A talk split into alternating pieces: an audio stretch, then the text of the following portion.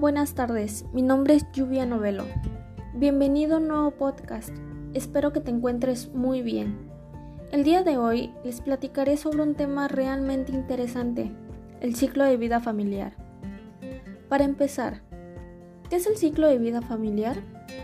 Son todas las etapas por las que pasa una familia a lo largo de su vida. Estas etapas son progresivas, asociadas a cambios en la composición del núcleo familiar y también en las relaciones entre sus miembros. Toda familia puede verse influida y alterada por factores internos y externos, como por ejemplo el sistema cultural, los valores, las expectativas sociales y los cambios políticos. A continuación, les platicaré sobre el ciclo de vida familiar tradicional, en donde existen varias fases. La primera fase es la soltería, esta considera a los jóvenes solteros recién independizados. Es una etapa en la que la persona se enfoca en el trabajo y en el dinero para divertirse. En esta etapa no se considera necesariamente la idea de tener familia, sino de desarrollarse profesional y socialmente. Hoy en día, por lo general son jóvenes de 20 a 30 años quienes se consideran dentro de esta categoría aunque por supuesto existen excepciones.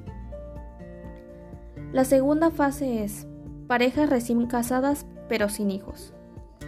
Independiente de la edad, se considera esta etapa debido al gran cambio que significa el matrimonio en las decisiones de las personas, sobre todo cuando se trata de las compras.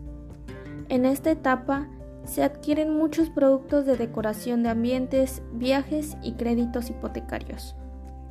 El hecho de no tener hijos presupone que los gastos en general son menores y el ingreso es mayor debido a que ambos cuentan con trabajos.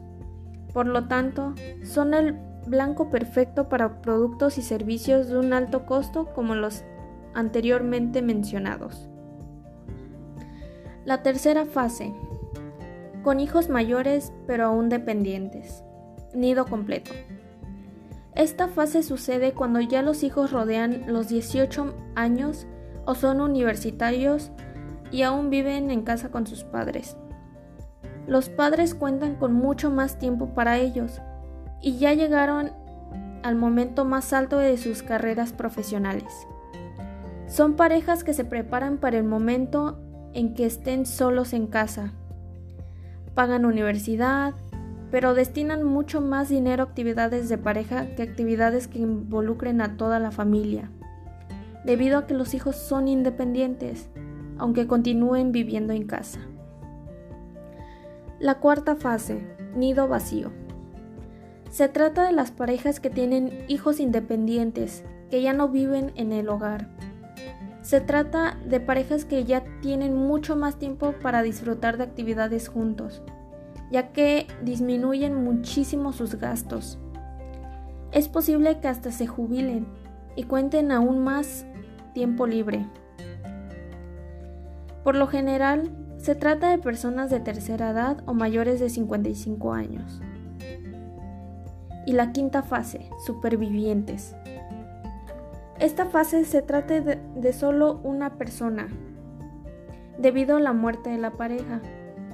Según estadísticas generales, los hombres viven menos años que las mujeres, lo que supone que por lo general son mujeres viudas las que pasan a esta etapa.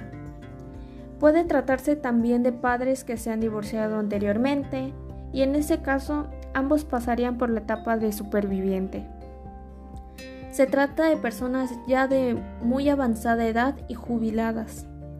Pueden trabajar o no, pero de todas maneras ya son los hijos quienes se preocupan de sus padres.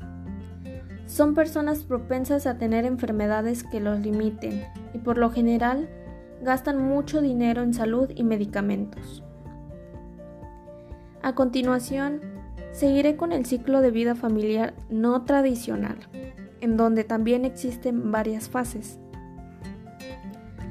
Está la pareja sin hijos, en donde las parejas casadas deciden no tener hijos. Esto se debe a que los matrimonios son tardíos o las mujeres se dedican a su carrera. La pareja que retrasan el matrimonio, en donde se casan antes o un poco después de los 40 años. Son hombres o mujeres orientados a sus carreras. Suelen tener pocos hijos o incluso ninguno. Están las parejas que retrasan la llegada de su primer hijo. Estos son propensos a tener pocos hijos antes o tener o después de los 40. Prefieren un estilo de vida lleno de comodidades.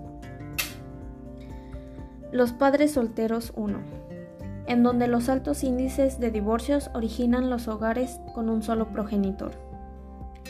Los padres solteros 2, un hombre o una mujer jóvenes que tienen uno o varios hijos fuera del matrimonio.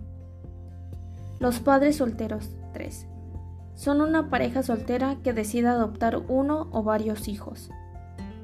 Y por último, la familia extensa. Son hijos adultos, jóvenes y solteros que regresan al hogar paterno para ahorrarse los gastos que implican el vivir solo. También se incluyen los hijos divorciados, nietos que regresan con sus padres, ancianos que regresan con sus hijos, y recién casados que viven con sus parientes políticos. Espero que este tema del ciclo de vida familiar les haya agradado como a mí. Mi nombre es Lluvia Novelo. Que pasen una excelente tarde en familia. Nos vemos.